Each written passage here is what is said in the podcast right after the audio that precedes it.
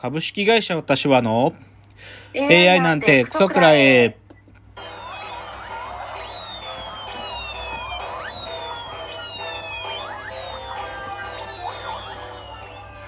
群馬が生んだ怪談時、株式会社私は社長の竹之内です。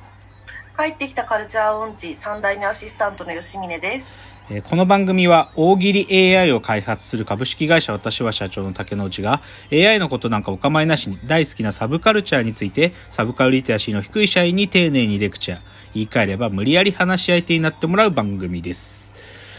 ということで今日は103回目の放送ですけどもいやだんだん暖かくなってきましたね。今日はちょっと寒いけどまあそうですね、うんちょっと春っぽくなって春っぽく。なってきて、うん、良い、いい、いいですよ。やっぱりもう冬は嫌だしね。まあ、ということで、まずじゃあ、いつも通り今週のラジオエンタメライフなんですけど、これね、ちょっとなんていうのかな、いつもの作品紹介とかじゃないんだけど、先週ね、ちょっとそのニュースピックスってあるじゃないですか。はいはい。のそこが、ニュースピックスがやってるスクール授業っていうのがあるらしくて、ニュースクール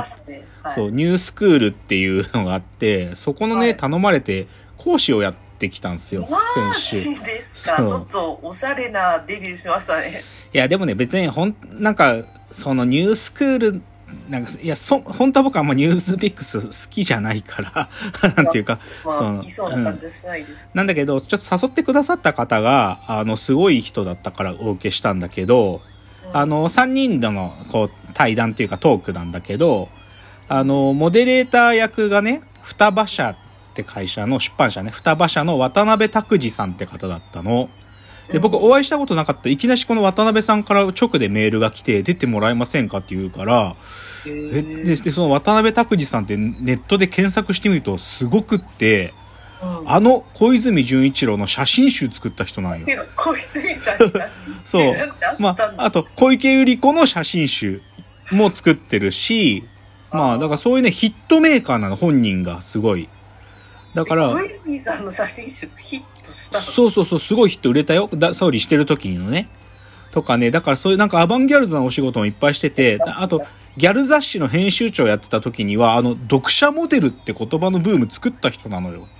すごい人ですね。すごいよね。まあ、あともう一つね、なんていうのかな。彼の凄さを表現するのはね、あの、あの箕輪康介の師匠なんだよね。箕輪康介が双葉社時代に渡辺さんから仕事の仕方を習ったと言ってるんだよね、ああっちこっちで。すげえと思って、だから受けたの。あそれはすごい。うん。あともう一人がね、その、一緒に僕と同じ立ち位置でこう、おしゃべりする登壇者で、あの、東方のね、あの、ヒョウネンさんっていう、ヒョウさんっていうね、あの、国籍は中国の方なんだけど、もう普通に日本で、に2歳の時からもうずっと日本にいらっしゃる人なんだけど、そういう人は東方のプロデューサーさんで、うん。だだから、あの、君の膵臓を食べたいとかが、多分これがね、渡辺さんと一緒のお仕事らしいんだけど、でも海外のやつだから、君の名はとかのハリウッドリメイク版とか今作ってるらしいよ。で、あの、新エヴァンゲリオンも彼がやってるらしい。え、テーマは何だったんですか？テーマは何だったかな？忘れちゃった。エンタメの何かみたいなやつ。エンタメの何かみたいなやつ。いや、でもすごい、なんか、そうそう。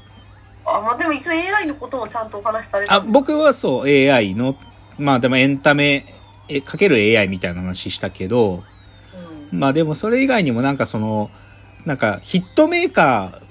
はなんかどうやって物作ってるかみたいな確かそんなようなやつなのよ ヒットメーカーじゃねえしと思いながらちょっとそう思いながらだったけどただねまあだからそういう意味ではその一緒に登壇された方たちがすごい良かったでそれで仲良くなったからよすごい楽しかったんだけどうんただね、一つちょっとね、そう、ずっとマスクしての講義だったの。うんまあ、1時間半くらい。うんで、僕ね、ダメだわ。マスクして、ちょっとこう、声張って喋ると、なんかね、高山病みたいになっちゃったもん、マジで。え、あの、フェイスガードじゃなくてもうん、完全にマスク、マスク、まず完全マスク。で、くでね、ちょっと気持ち悪くてね、帰りね、銀座の、あの、銀座だったんだけど、銀座から、その銀座線乗って青山一丁目から西新宿まで来なきゃいけないんだけど、もう青山一丁目でダメだ。これ以上電車乗ってると俺は吐くと思って、そう、そこからもうね、ダメ。もうタクシーも乗れないから、とぼとぼ歩いて帰ってきた、青山から。え、それどっかで聞けるんですか？聞けない。ニューススクールの、あの、受講生しか聞けないらしい。あーライブ配信、じゃない。ラうんあ、ライブ配信だけど、ズームのライブ配信だけど、アーカイブは残らない。残らない。ええなるほど。でもまあ、すごい楽しかったっていう、そういう話。はい。はい。じゃあ次がね、まあ映画の話ちょっとだけすると、あの、前から予告してたね、あの、素晴らしき世界という西川美也監督の役所広司さんが主演の作品を見てきたんだけど、うん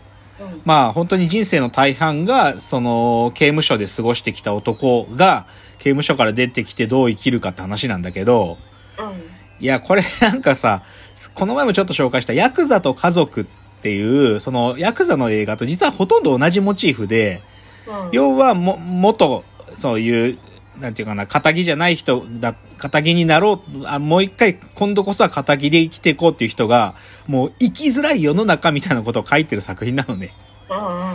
でももう本当これ見て、もう一回思ったけど、やっぱヤクザはもう生きていけない、今。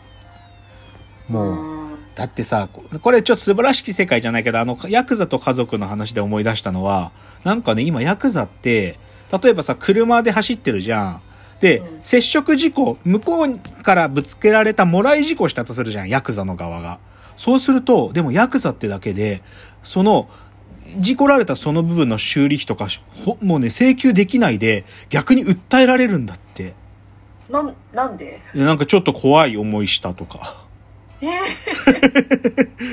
でも、ヤクザだから、なんていうか、もうそう言われちゃったらダメだから、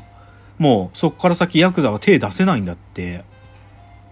ヤクザが弱者になっちゃう。そう、弱者になってんの、弱者になってんのよ。だからね、ほんとなんか、でも、まあでも、どっちかというと素晴らしき世界は役所広司さんが、まあなんていうかそういう優しい人っていうか、あの、そういう、そういう人でもきちんと受け入れてくれる人たちの中に、もう一回生きていくとしたらっていう話だから、あの、すげえいい映画だったよ。ちょっと泣いたし、僕も。うん。っていうので、ちょっとこれはおすすめ。素晴らしき世界でした。で、もう一つはね、ちょっとラジオトピック。はい。うん。あのさ、爆笑問題の田中さんがさ、うん。あのーちょっと脳、脳梗塞っていうか、あの、くも膜下出血のちょっと、ギリ、ち軽いやつで、いちょっとさ、あの、今、ちょっとお休みされてるんだけど、まあ、あの、体調はもう戻ってるらしいんだけど、まあまあ、ちょっとお休みしてるんだけど、だから爆笑問題今ね、彼らのラジオって必ず、太田さん絶対仕切りとかできないから、なので必ず代役っていうか助っ人が来てくれるのね、ピンチヒッターが。うん、で、あの、いろんな人が来てくれてるんだけど、で、つい、あの、昨日なんかは、あの、爆笑も、あ、あれ、山里さんと、南海キャンディスの山ちゃんと、おぎやはぎが来て喋ってたんだけど、その一週間前、だから先週先週のピンチヒッターが、安住アナウンサーだったのね。えー、安住紳一郎アナウンサー。で、うんこれ、むちゃくちゃ面白いよ。安住さんって面白いよね。安住さんってね、やっぱね、ちょっとおかしい、あの人。どういうこと？いや、なんかね、まあ、でも、もともと、なんか、安住さんって、あの、ば爆笑問題がやってる日曜サンデーっていうラジオもあるんだけど、それの前の時間が安住さんなのね。日曜天国っていう番組やってて、だから、日曜日の番組だったら僕、代打っていうか、あの、ピンチヒッター行きますよって安住さん言ってたらしいんだけど、いや、安住、ジャンク、深夜に来てくれって言われて、それで安住さん深夜来るの嫌だったんだって、もう太田さんが変な絡み方してくるし、変なこと言わされそうになるから嫌だっつって、出てきた時にもうずっと安住さんが嫌だ嫌だって言ってるのよ。そう。嫌だ、もうだから嫌だったんですよとか言ってんだけど、だけどさ、やっぱね、安住、いろいろ安住さんが話していくとね、で、なんかね、安住さんが、もうでも、安住に出てもらおうと思ったら、これ社長案件だから、社長に話通してくれって言われたよとか言ってんの。でもね、マジそうらしいの。安住くんって、入社し、入社した時から、あまりに尖ってたから、安住くんをブッキングしようとすると、完全社長案件なんだって。えどういうこと？どういうこと？いや、なんかね、入社時から安住くん自分のスタイルがあって、うん、で、た番組始まるじゃん。でもこの番組、僕のスタイルでやりますから、なんか、今までの、なんていうか、平均点を取るような番組作りしません。僕のスタイルでやりますからって、もう、じ入社時から言ってたんだって。はい。で、だからもうね、完全安住くん今ね、アナウンス室とかいないんだって、全く。もはあう、自分で現地にちょ、その、し自分の番組行って帰る。それだけ。もう完全はぐれ者っていうか、独立した存在らしいんで、安住って存在、え TV じゃあ社長もに通すっていうのは、その安住スタイルでその番組でやってもいいかどうかってこと？えっとね、いや、あ、その、いわゆるさ、あ普通に、T、サラリーマンだからさ、うん。なんていうか、その管理系統で言ったらさ、アナウンス室にこのアナウンサー出していいってお願いが来てアナウンス室長が、じゃあいいよっつって、じゃあ安住出てきなさいってするわけじゃん。うんそ、けど、その命令系統に乗ってないの、安住くんは。独立した存在でいて、安住をブッキングしようとすると、社長が GO って言ってくれない限り、安住がブッキングできないんだっていうのよ。ああ、指示系統が社長しかないってこと？ない。そう。あとは安住の気持ち一つ。安住が出たいっつったらいいよって話なの。そんなに彼は力を持ってるんですよ。力を持ってる。でもそれを彼はわざとやったんだっていうのよ。それをね、この前のラジオで語ったのよ、安住が。そう。そう、もう、だから僕は、でもこういう思いがあるし、なんか、普通通りやったら僕はダメになると思ったからそういう風にしたんだっつってて、これ聞いてすげえなと思って、結構ちょっと僕、安住くん、ままたさらに好きになって、近くちょっと安住紳一郎会をやろうかなって思うぐらい、ちょっと安住への気持ちが高まりました。じゃあちょっとオープニング最後ですね。今日の格言を言って終わります。えー今日の格言。南海ホークスグッズの収集が止まらないっていうね。